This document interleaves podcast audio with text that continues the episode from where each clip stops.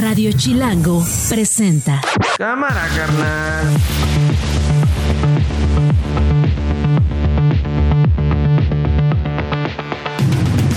Martes 16 de enero del 2024, una de la tarde. Soy Nacho Lozano y esto no es un noticiero.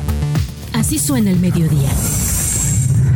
Estamos protegiendo a candidatos, a todos los que lo solicitan y lo vamos a seguir haciendo. Yo creo que con un poquito de conciencia de toda la ciudadanía e inclusive pues de la gente que se dedica a actividades delictivas, pues es una situación que debemos de respetar y debemos de, de permitir un desarrollo estable para pues renovarlo ahí algunos, algunos poderes, ¿no? Pues, el INAMI ya ha iniciado el proceso de retorno asistido a su país de origen. Aquí es por falsear su declaración de ingreso a México como turistas y realizar actividades remuneradas. Quiero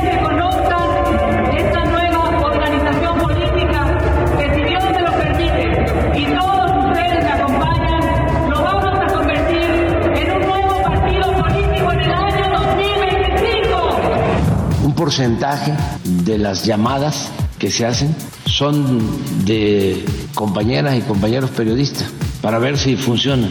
Y es bueno, ¿no? Porque están queriendo demostrar que no hay medicamentos, que no funciona.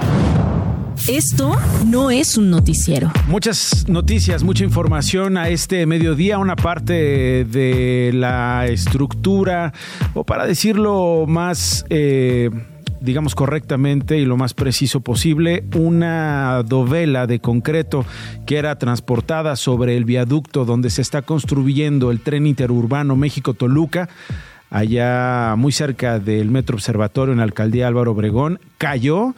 La imagen se ha vuelto viral. Quienes nos están viendo en YouTube están viendo en este instante la escena exacta en que esta dovela cae. Es transportada por una grúa, cae sobre vehículos, cae en las inmediaciones de esta construcción del tren interurbano México-Toluca. Le agradezco mucho al secretario de Obras y Servicios de la Ciudad de México, Jesús Esteba, que esté con nosotros. Secretario, ¿qué pasó? Gracias por tomarme la comunicación. Eh, Con gusto, Nacho. Pues les informo, eh, durante la maniobra de traslado de una dovela, las dovelas son eh, elementos prefabricados que vamos fijando para conformar traves.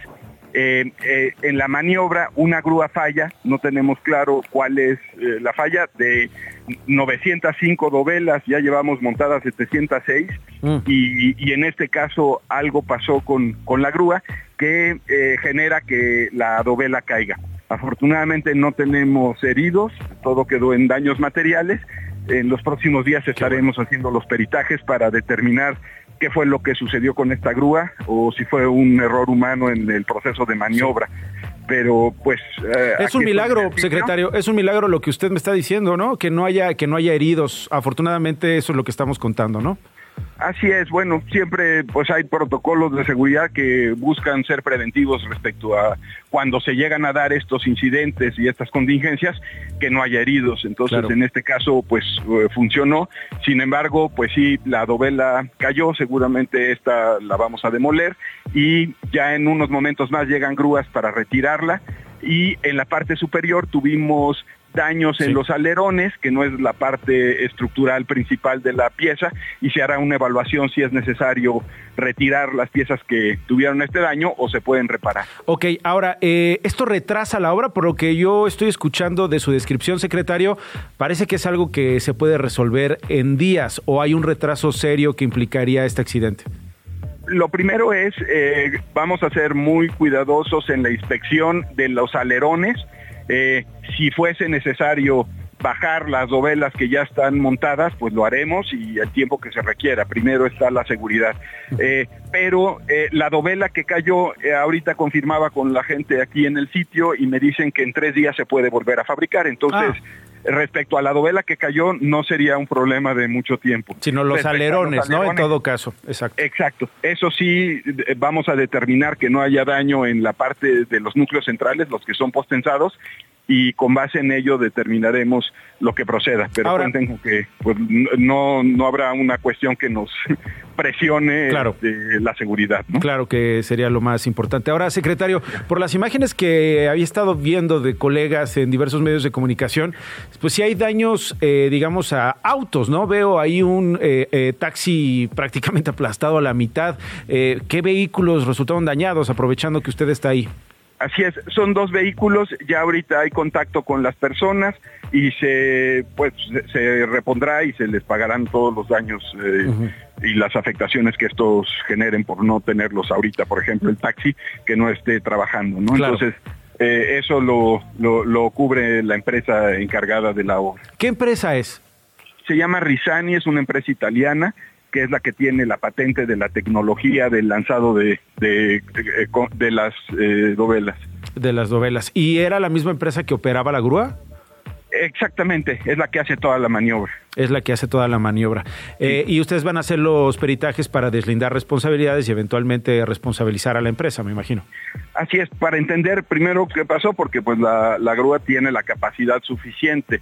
Entonces tienen que ver si, si es una falla de la estructura de la grúa o, el, o la maniobra eh, se sale so- del eje y entonces eso genera una excentricidad. Eso ya lo determinará este, pues el peritaje que hagan la fiscalía. Ya aquí hay un fiscal, ya está pues todas las áreas que se encargan de hacer esos, esos análisis. Esos análisis. Secretario, algo más que informar a esta hora de la mañana, de la mañana, del mediodía que no le haya, que no le haya preguntado. No, bueno, pues que seguimos aquí trabajando. Esta es una obra que lleva muchos años de retraso. En realidad viene desde la administración anterior. Estamos haciendo un esfuerzo grande por concluirla y pues... ¿Cuántos años lleva, secretario? Porque pues, Pues- además era algo que había eh, prometido el gobierno federal pasado de Enrique Peña Nieto. ¿Cuánto, cuánto lleva esto?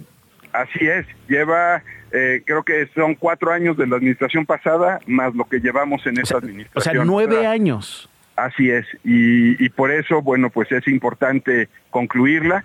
Se llegan a presentar este tipo de contingencias y pues habrá que eh, analizarlas, darle solución y continuar y pedirle a la gente pues su comprensión cuando suceden estos Claro. accidentes y pues aquí estamos presentes trabajando. Finalmente, secretario, recuérdeme cuándo es la fecha de entrega de la obra. Entiendo que ya opera parcialmente, es el, es el, el insurgente, ¿correcto?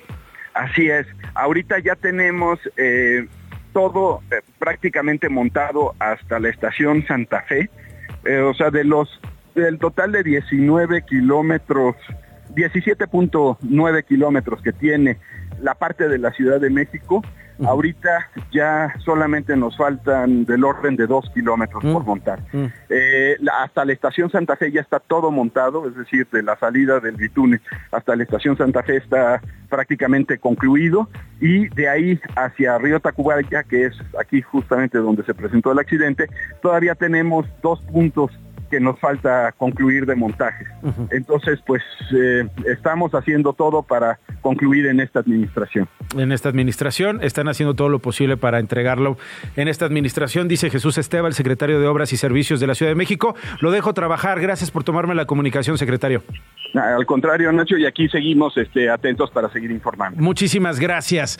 Bueno, eh, sobre el asunto de Samantha Fonseca, que hemos estado hablando desde que supimos de su asesinato, la Fiscalía de la Ciudad de México está investigándolo, eh, el asesinato de esta activista trans. Un video muestra eh, que el asesino ya sabía por dónde iba a pasar la víctima a bordo de un taxi por aplicación. El video fue ampliamente compartido. Nosotros lo vamos a hacer también en Esto No es un Noticiero y en las cuentas de Radio Chilango para que ustedes los tengan, lo tengan. Quienes nos están siguiendo en la transmisión de YouTube en algún momento van a ver el video. Ya lo estamos transmitiendo. Es el momento en el que se ve a un hombre en una parada.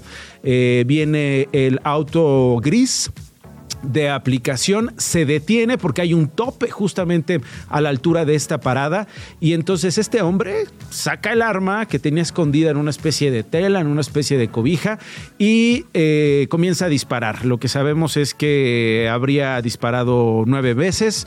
La activista eh, Gómez Fonseca fue asesinada el domingo 14 de enero después de realizar una visita a quien era su pareja sentimental, Daniel Talavera, alias El Carnes, quien está preso en el reclusorio preventivo Varonil Sur, en la alcaldía Xochimilco de la Ciudad de México. Antonio Nieto es periodista y reportero de N, está con nosotros. Antonio, tú has estado siguiendo esta historia, has presentado novedades al respecto de esta historia. ¿Por dónde quieres empezar a contar eh, estas novedades sobre eh, la muerte de Samantha? Antonio, gracias por estar con nosotros.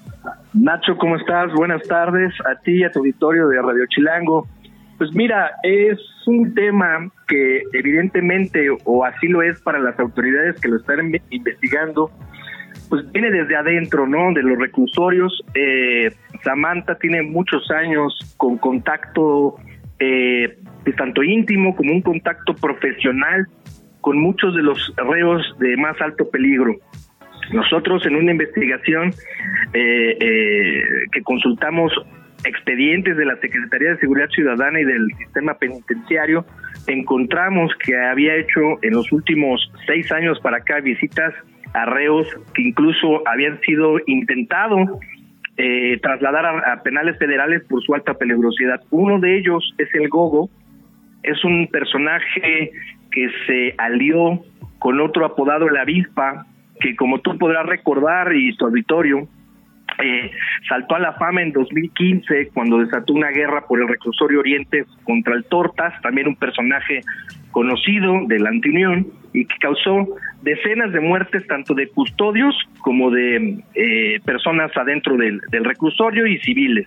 Entonces, a partir de ese momento se le liga con estos personajes y el, el domingo pasado que va a visitar al Carnes, otro personaje que también había sido enviado a un penal federal, pero consiguió un amparo para regresar por delitos federales, eh, en fin.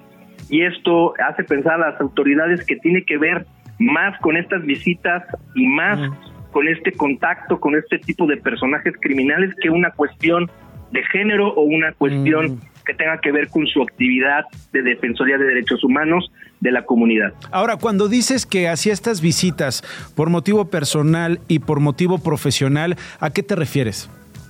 es que Samantha se eh, ostentaba como enlace con el gobierno capitalino, incluso ella en sus redes sociales subía fotos con distintos personajes de la política mexicana, del orden federal y del orden local, con eh, Monreal, con eh, Omar García Harfuch, incluso con Claudia Sheinbaum, etcétera, con personajes ligados a Morena, y ella en sus redes sociales hacía hincapié que era el enlace con, eh, con los prisioneros para que tuvieran supuestamente una mejor condición de vida y que se les respetaran sus derechos, ya no solo, eh, digamos, reos de la comunidad LGTBI, sino también, eh, digamos, de la comunidad o de heterosexuales, ¿no? En este sentido. Pero al momento de escarbar, las autoridades se encuentran que había recibido amenazas, Samantha, por parte de los propios reos que supuestamente la señalaban de hacer partícipe de extorsiones y de ser partícipe de chantajes a los propios reos. Claro, estos, insisto, de alta peligrosidad, que han sido objetivos prioritarios de las autoridades y que si uno lo revisa caso por caso encontrará que están ligados a la Unión Tepito, que están ligados a la Antiunión, que están ligados a muchas bandas criminales Mm. que han desatado violencia en la ciudad. Mm, interesante, interesante esto que, que, has venido relatando. Antonio, yo eh, preguntaba ayer a Kenia eh, eh, Cuevas, que conocía a Samantha, sobre si ella sabía de una carpeta de investigación en la Fiscalía de la Ciudad de México referente a la vida pública de Samantha y la vida obviamente eh, que corresponda respecto a alguna responsabilidad. ¿Tú has hallado algo, Antonio, acerca de eh, una eventual carpeta eh, si se le estaba investigando a Gómez Fonseca? yo lo que sé es que las habían señalado por usurpación de funciones, es decir, que tú te ostentes con un cargo público que realmente no lo tienes. Pero más allá de eso y de sus antecedentes penales que ella tenía tanto cuando era hombre, cuando eh, ahora se volvió eh, de la comunidad LGTBIQ+, eh, tenía sus antecedentes, pero la fiscalía, hasta donde yo tengo entendido, no tenía es hasta el momento una carpeta en proceso para imputarle algún delito. sí tenía antecedentes penales, pero todos compurgados, es decir, que ya había, eh, eh, eh, digamos, compurgado la pena o que ya había pagado una fianza eh, para que el proceso siguiera en libertad, pero esto ya tiene, digamos, es un historial de hace unos 10, 15 años Claro. para acá. Claro. Aquí lo importante o donde queda asentadas las visitas de esta persona son en informes de inteligencia de la Subsecretaría del Sistema Penitenciario y de la Secretaría de Seguridad Ciudadana, porque viene de muchos años hacia atrás y llama la atención que las visitas que hacía son con personajes, insisto. Es que por eso te eh, pregunto justo eso, eh, de esta peligrosidad dirías, ¿no? Sí, claro, en 2015, si tú recordarás, dejaron un- una momia colgando de un puente en, en Iztapalapa. Eh, esto fue por la guerra por el reclusorio Oriente. En ese momento estaba involucrado el avispa. Y esa es una de las personas con las que tenía contacto Samantha a través del Gogo, que era uno de sus operadores. Esto está totalmente asentado en los registros y en los libros de la Subsecretaría del Sistema Penitenciario. Pero hasta el momento, por eso, no se le puede fincar, digamos, una Exacto. responsabilidad a, es- a ella, ¿no? Es que por eso, por eso justo te lo pregunto. Estoy conversando con Antonio Nieto, es periodista de N+. Eh, eh, porque eh, por un lado tenemos el trabajo que ella hacía a nivel profesional. Eh, por otro lado, tenemos estos antecedentes en su vida pública y yo quiero entender cuál era el vínculo, ¿no? ¿Por qué eh, tenía este contacto con estas personas? Eh, era intermediario, hablamos de algunos personajes, hablamos del gobierno de la Ciudad de México. ¿Para qué? ¿En qué términos? Digamos, para entenderlo más a detalle. Por eso, por eso digamos, trato de preguntar y, entender. Yo no sé a qué conclusión hayas llegado o, qué hipótesis hayan, Antonio. Eh, ahorita, lastimosamente, para conocer la verdad histórica de este feminicidio, es que ella está en calidad de víctima, entonces la investigación no va a girar en torno a sus antecedentes penales o no va a girar en torno incluso a las visitas con estos personajes, pero sí, y cabe resaltar, con la visita que hizo con el Carnes. El Carnes aparentemente era su pareja sentimental. Entonces, a partir de esto y a sabiendas que el sicario que la estaba esperando en esta parada de camión sabía la ruta de que ella iba a tomar hacia su casa, porque también ella vivía en la alcaldía de Xochimilco, eso sí, va a abrir una línea de investigación a la fiscalía para poder ver qué relación tenía el Carnes con ella y si la relación o el, el- el crimen tiene algo que ver con las actividades delictivas de este personaje, que incluso, Nacho, yo te lo puedo confirmar, hubo familiares y ella misma, Samantha, que organizaron una protesta hace algunos años para que no trasladaran al Carnes a un penal federal. Entonces ya estás involucrando, digamos, es una relación mucho más que profesional, ¿no? Sí, sí, sí. Eso es lo que hasta ahorita la, la investigación la va a abrir la fiscalía. Pero todo lo demás son antecedentes que eh, tendrán que, eh, digamos, conectar un punto con otro para poder saber si otros reos estaban inconformes con estas visitas o si estas visitas concluían en tratos o en promesas de tratos eh, para, no sé, una mejor condición laboral, eh, perdón, de vida, una mejor condición eh, adentro del reclusorio, un mejor trato, un cambio de estancia. Eso es lo que tendrá que investigar la Fiscalía. ¿A qué se comprometía Samantha? Eh, echando por delante su asociación, echando por delante eh, los contactos que tenía, los reconocimientos incluso que había eh, tenido por parte del Congreso para que influyeran en que alguien no estuviese de acuerdo Claro. en que visitara estos reos y la haya mandado matar. Porque es obvio que es un ataque, es un ataque directo, premeditado y que esta persona, el sicario solitario que le dispara, actuó profesionalmente y que, eh, digamos, no fue algo improvisado. Qué interesante, qué interesante todo lo que nos cuentas y has eh, investigado eh, para esta entrega que has publicado en eh, Noticieros Televisa esta mañana en N+. Eh, Antonio, te agradezco muchísimo la información y si te parece bien, pues seguimos la historia contigo si tienes eh, tiempo. Claro que sí, Nacho, claro que sí. Un saludo para ti, un fuerte abrazo a la producción y a todos tus radioescuchas. Igualmente para ti es Antonio Nieto, periodista y reportero de N+, con estas novedades alrededor del de, eh, asesinato de Samantha Gómez Fonseca, una de la tarde con 19 minutos. Esto no es un noticiero. Una de la tarde con 20 minutos, les tengo eh, un último momento. Eh, la triste eh, confirmación de la muerte del escritor José Agustín, figura central de la contracultura mexicana. eh, falleció después de una larga, larga enfermedad, dolorosa enfermedad. Así lo ha informado su hijo José Agustín Ramírez.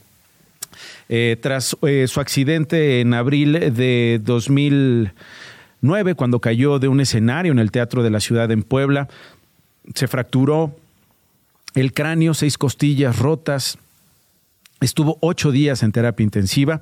El mítico y rockero escritor no volvió a ser el mismo y se refugió en Cuautla. Lo conocen como el mago, así le dicen algunos amigos.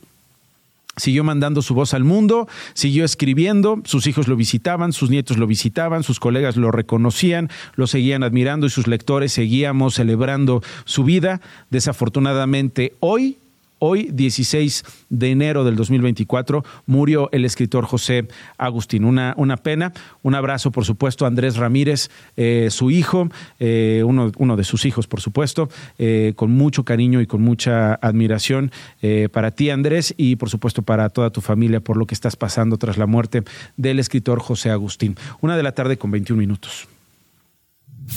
Radio Chilango.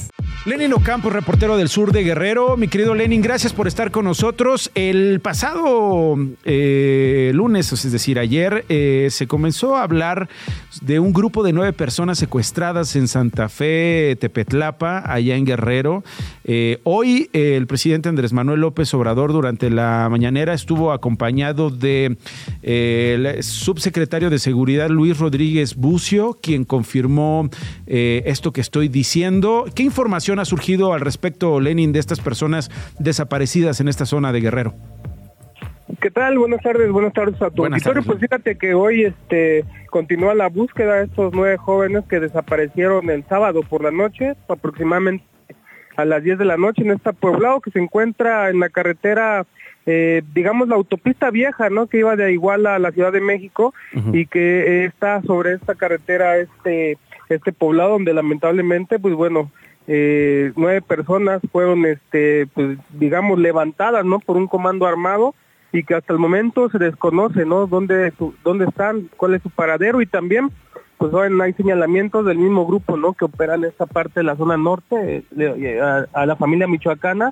Principalmente hay que recordar que hace una semana también eh, cerca de un vecino municipio de Buenavista de Cuellar, en Tasco, también secuestraron al menos 12, ¿no? 12 trabajadores que del servicio público de la basura también al menos cuatro personas ya han sido liberadas siguen buscando ocho personas y hoy y hoy hoy eh, la noticia no de nueve de nueve jóvenes que se los llevaron en camionetas la gente dice que estaban eh, vestidos de militar una de las camionetas tiene apariencia también de la que ocupa no la secretaría de la marina y bueno no se saben los familiares siguen esperando eh, pues más datos, más información. pero es increíble, Lenin. Eh, esto, de esto ya se hablaba incluso el fin de semana y no es hasta que hoy el subsecretario en la conferencia presidencial, eh, digamos, confirma los hechos, es que se habla a profundidad. ¿Qué está pasando con las autoridades municipales, las estatales en Guerrero? ¿Estás de acuerdo?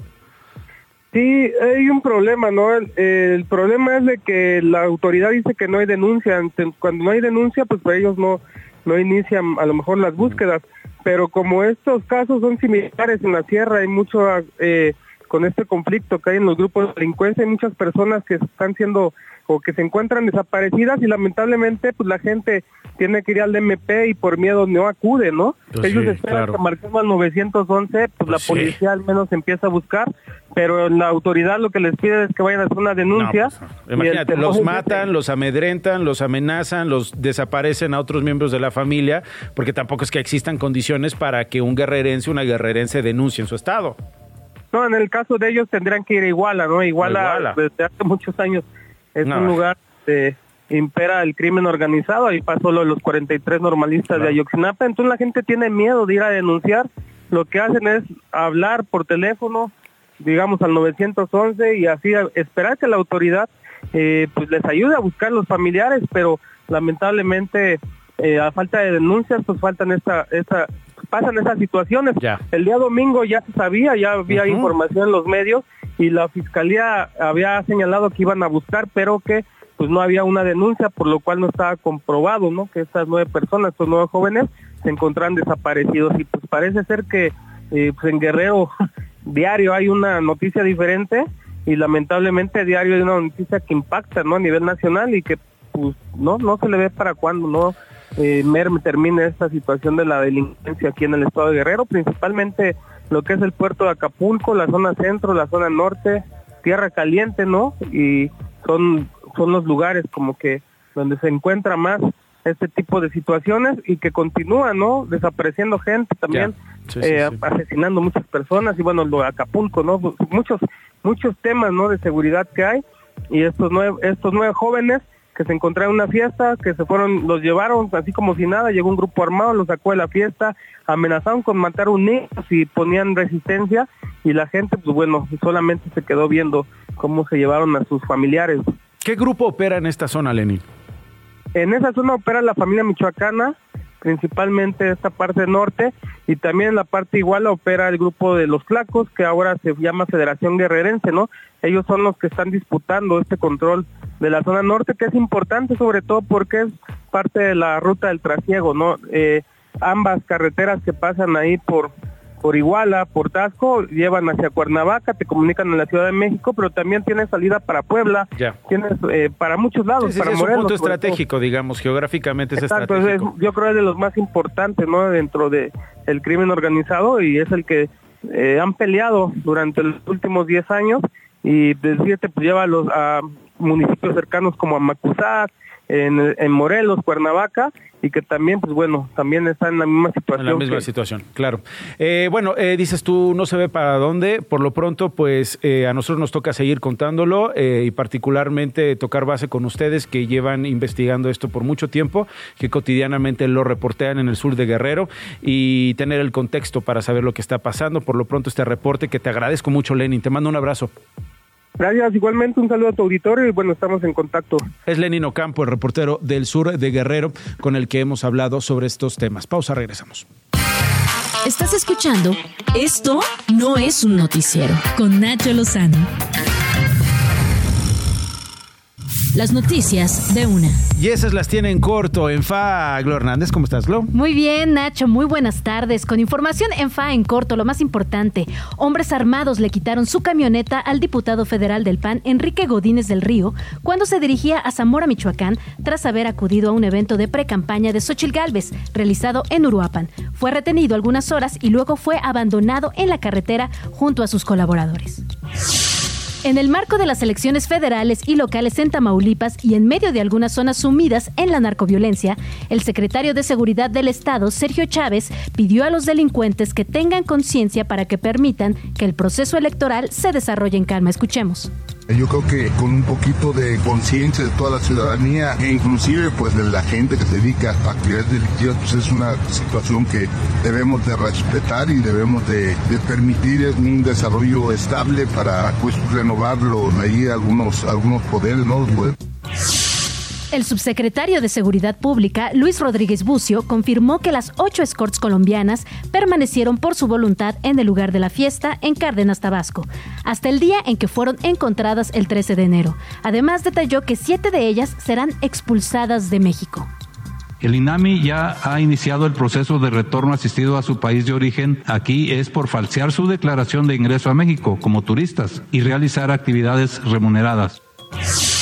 El presidente López Obrador insistió en que antes de que termine su administración, México va a tener el mejor sistema de salud del mundo. Rechazó además que haya desabasto de medicamentos en la megafarmacia del bienestar, localizada en Huehuetoca, Estado de México. Dijo que son noticias falsas de la prensa. Escuchemos. Un porcentaje de las llamadas que se hacen son de compañeras y compañeros periodistas para ver si funciona. Y es bueno, ¿no? Porque están queriendo demostrar que no hay medicamentos, que no funciona. Esto no es un noticiero. Eh, les contaba hace rato eh, de la muerte, la confirmación de José Agustín. Está con nosotros Nicolás Alvarado. Nicolás, gracias por tomarme de bote pronto la llamada. Pues para preguntarte eh, de José Agustín, ¿quién era José Agustín? El legado de José Agustín, Nicolás. Querido Nacho, yo hablaría hasta de legados en plural. Creo que es una de las figuras señeras no solo de la literatura, sino de la cultura mexicana toda, de la segunda mitad del siglo XX y de principios del siglo XXI. Y creo que eso es lo primero que hay que reivindicar. Siempre que hablamos de José Agustín, lo asociamos con la generación de escritores que fue conocida como la generación de la onda, lo ponemos en el mismo paquete con Gustavo Sainz y con Parmenides García Saldaña, y está bien, a ese paquete corresponde, pero no solo, y yo creo que eso es una de las primeras cosas que tenemos que decir. José Agustín emergió en una generación que quiso, digamos, renovar el lenguaje literario, incorporar el habla popular, hacer una literatura más juvenil, hacer una literatura que reflejara pues todos los movimientos contraculturales que marcaron los años 60 y logró eso de manera muy importante con dos novelas que son muy representativas de esa generación, La tumba y De perfil.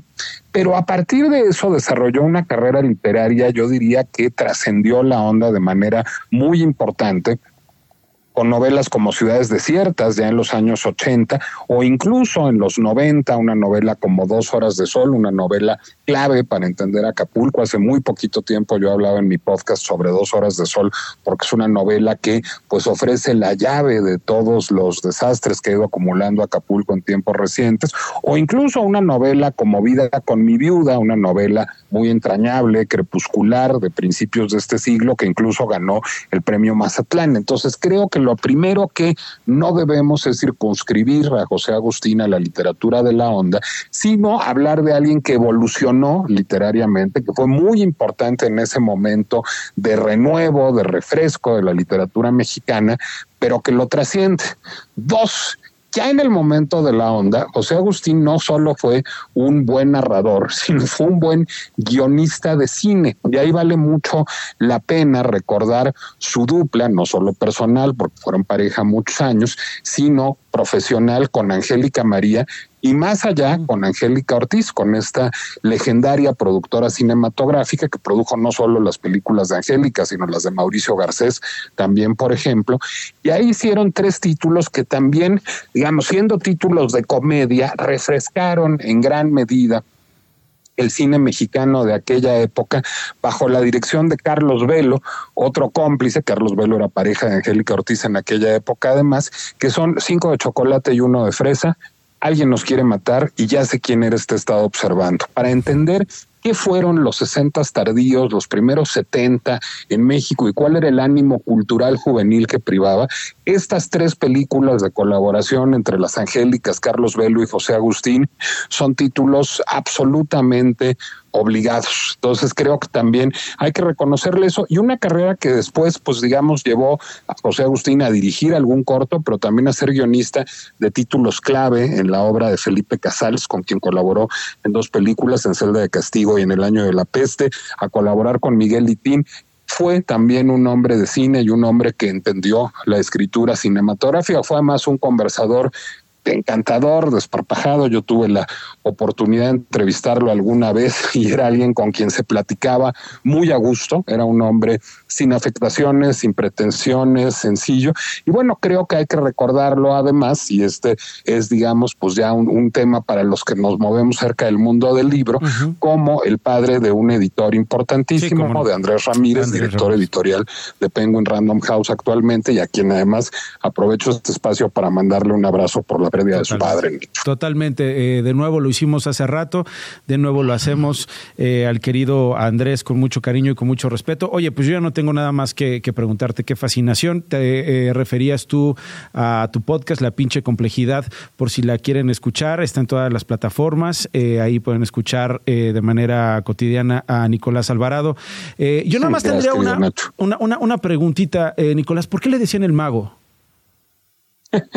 Pues fíjate que no lo sé, es, es una buena pregunta este, para hacerle Andrés. Si me permites que este, me, eche yo, digamos, una hipótesis, pues debe haber tenido mucho que ver con el clima de aquellos años 60 en que estábamos pues muy abiertos como sociedad a la contracultura, a los fenómenos místicos, a los fenómenos parareligiosos. Y bueno, me imagino que tiene que ver también con su solvencia con el lenguaje, pero así te la voy a quedar a deber. Bueno, pues eh, nos ponemos vamos ahí a, eh, ya también yo a hacer lo, propio. Por lo pronto te mando un abrazo. Es Nicolás Alvarado, lo pueden escuchar eh, en su podcast. lo, de verdad, es una maravilla escuchar la pinche complejidad con Nicolás Alvarado. Un abrazo, Nico. Gracias. querido. Gracias. Un abrazote. Una con 38. Esto no es un noticiero.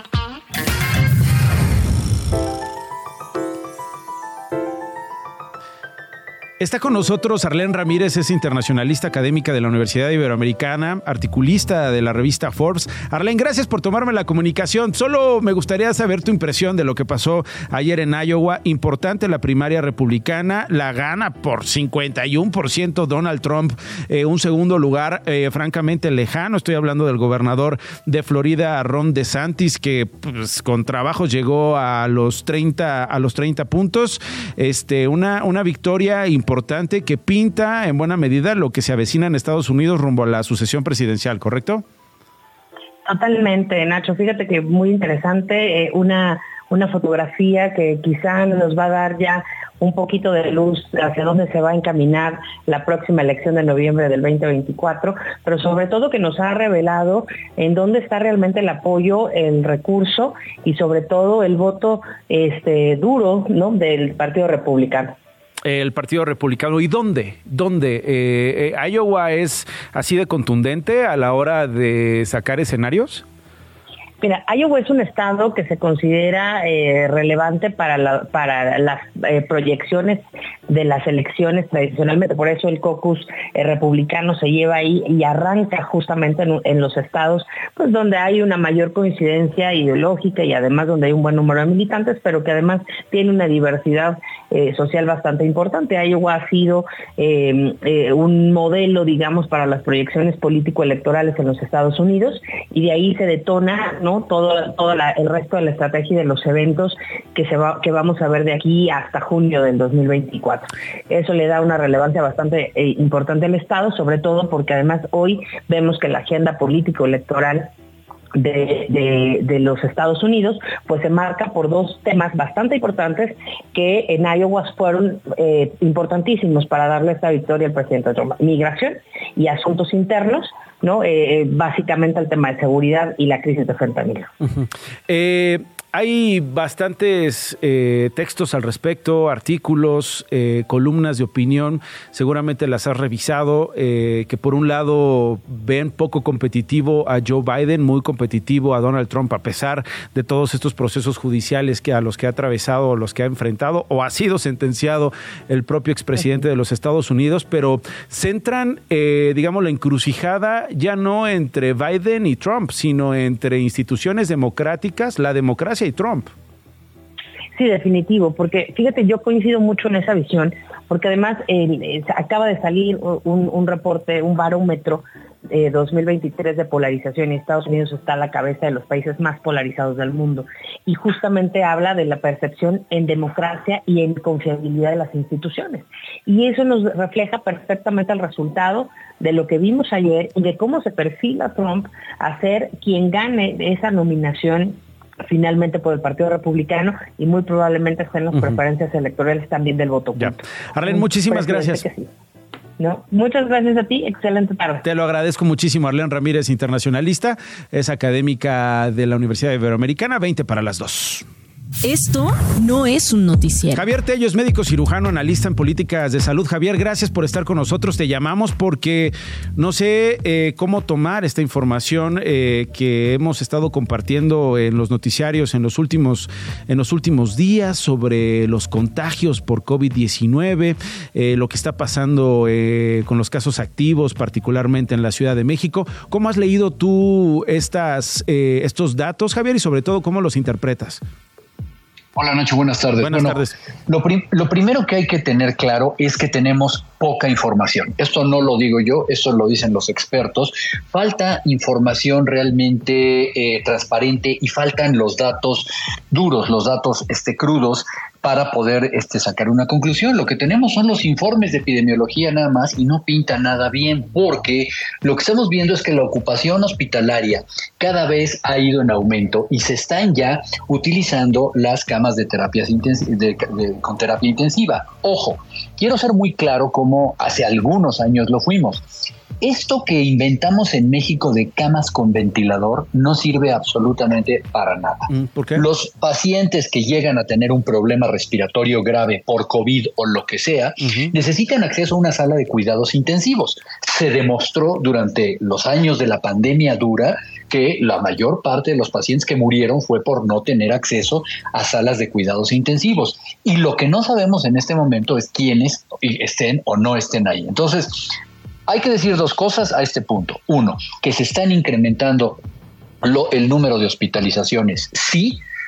Dos, que no contamos con el suficiente eh, número de camas de cuidados intensivos, bueno, esas nunca las hemos tenido, y que los datos son muy pocos. Dicho lo anterior, aparentemente tampoco tenemos una evidencia en este momento de el origen de estas infecciones. Número uno, si son solamente infecciones por COVID-19, hay que recordar que se anunció, y esto lo anunció eh, el CDC en los Estados Unidos y lo anunció la OMS, que íbamos a tener lo que ahora se le denomina en esta temporada como una tridemia, ¿sí?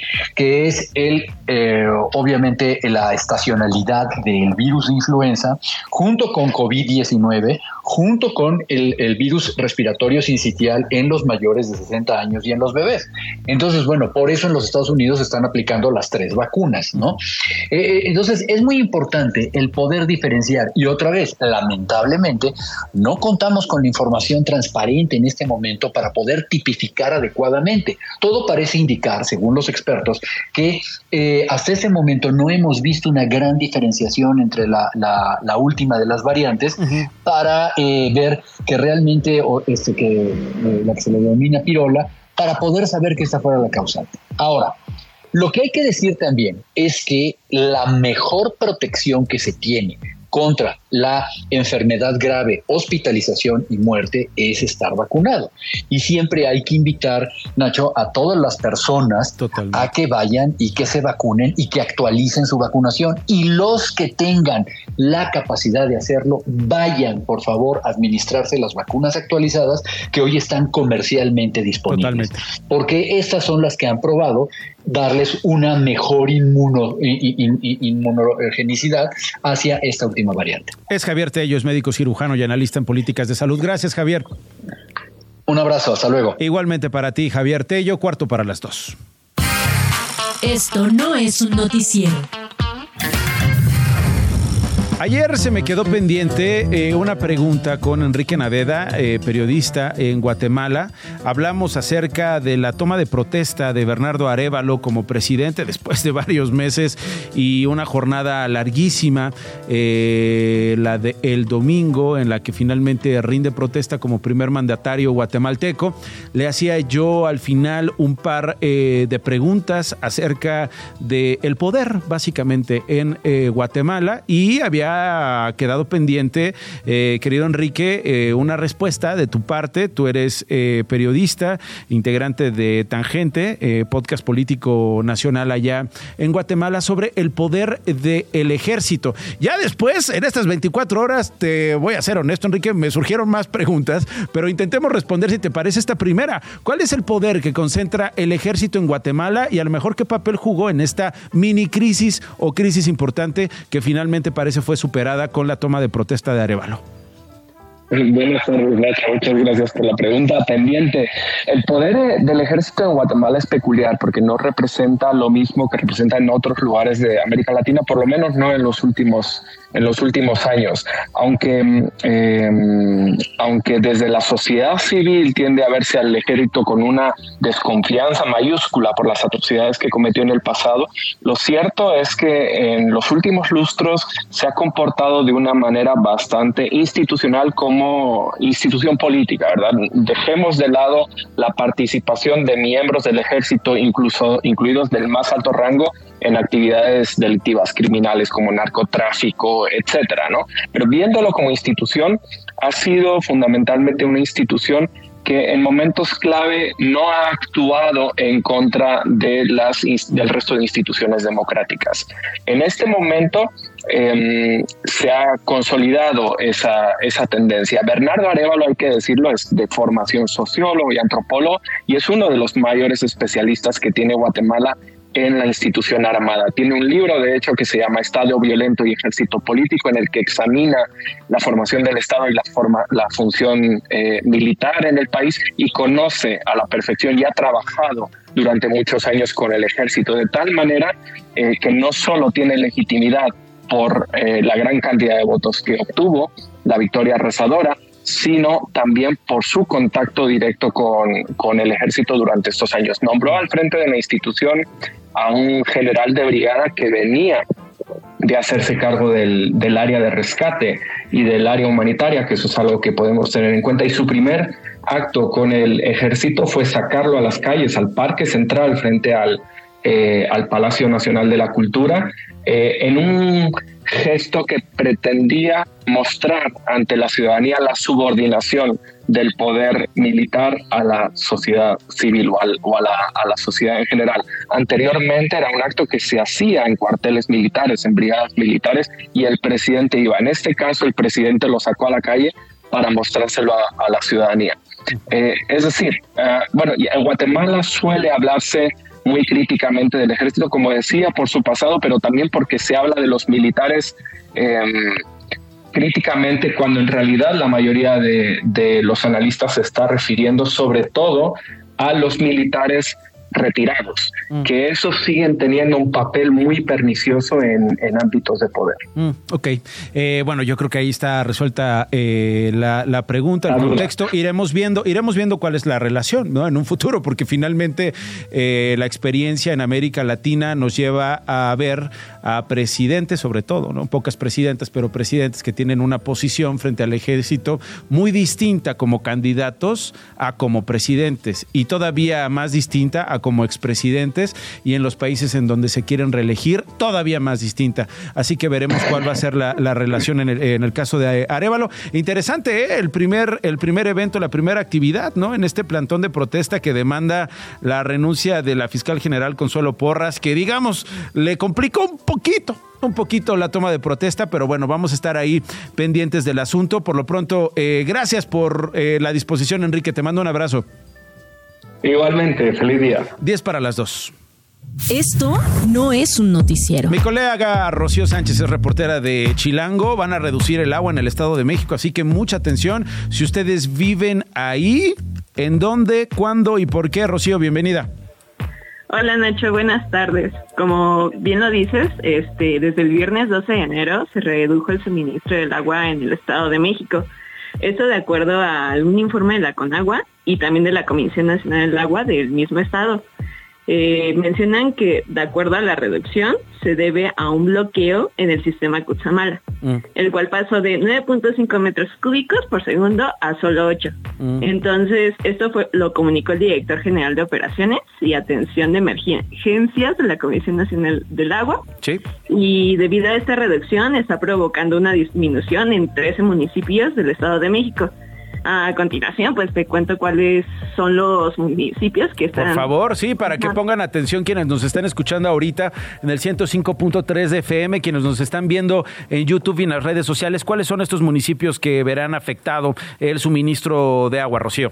Ok, son Naucalpan, Tlanepantla, Huixquiluca, Atizapán de Zaragoza, Cotitlán Izcalli, Tutitlán, Huacalco, Ecatepec, Nezahualcóyotl, Toluca, Nicolás Romero, Acolman y Tecama. Bueno, pues ahí están, ahí está prácticamente la zona conurbada, ¿no? La metrópoli o la megaproblemópoli.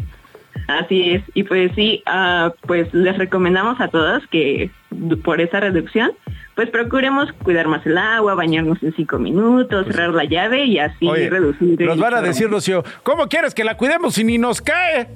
Pues sí, pero hay que hacer lo posible. hay que hacer lo posible porque finalmente pues consecuencias de esta cultura hídrica están ahí en el sistema Cutzamala, ahí están estos 13 municipios, algo que ya habíamos incluso advertido Rocío desde finales del año pasado ya se nos había dicho, y finalmente a partir del 12 de enero comenzó esta reducción en la entrega de agua eh, en bloque, digamos, del sistema Cutzamala, eh, según lo que había dicho el director de operaciones de eh, este organismo metropolitano, la Comisión de Agua del Estado de México. Muchas gracias, Rocío, gracias por los datos.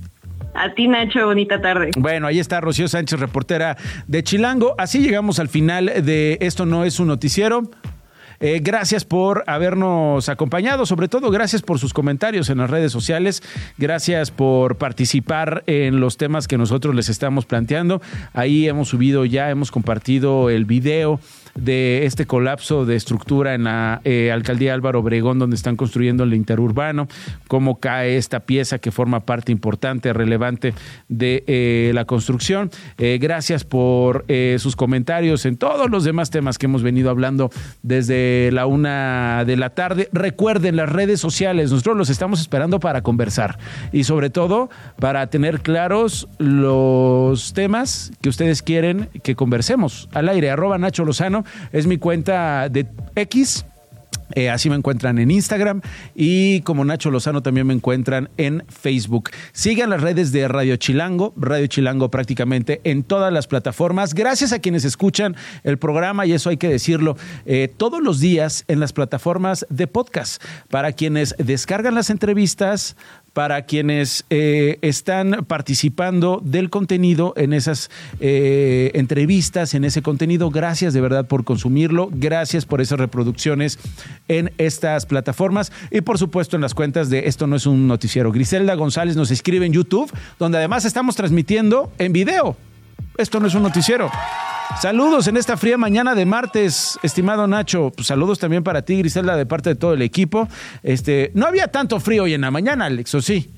No había tanto. Como en otros días, estaba tranquilito. Marta Fernández, Nacho, qué gusto verlos. Muy interesante el programa. Eh, y gracias por comentar las noticias. Al contrario, Marta, gracias a ti por comentar la transmisión. Eh, Rosy Guadalupe nos desea un feliz martes igualmente. Violeta López, eh, lindo martes también para ti. Marta Fernández.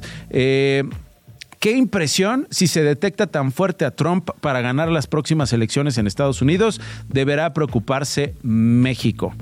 Interesante el planteamiento que haces, Marta, porque eh, parece que los migrantes tendrían que preocuparse más. No les ha ido tan bien, eh, digamos, en ninguna administración, ni en la de Trump ni la de Biden, les fue en términos generales bien a los migrantes que intentan cruzar al otro lado de manera legal pero particularmente tampoco en el, en el sexenio, en la administración, en el eh, cuatrienio de Joe Biden que está por, por culminar, por lo que dicen las detenciones, por lo que dicen los números e incluso la propia construcción del muro, que quien iba a esperar que iba a continuar eh, Joe Biden en términos de política pública, en términos de relaciones bilaterales.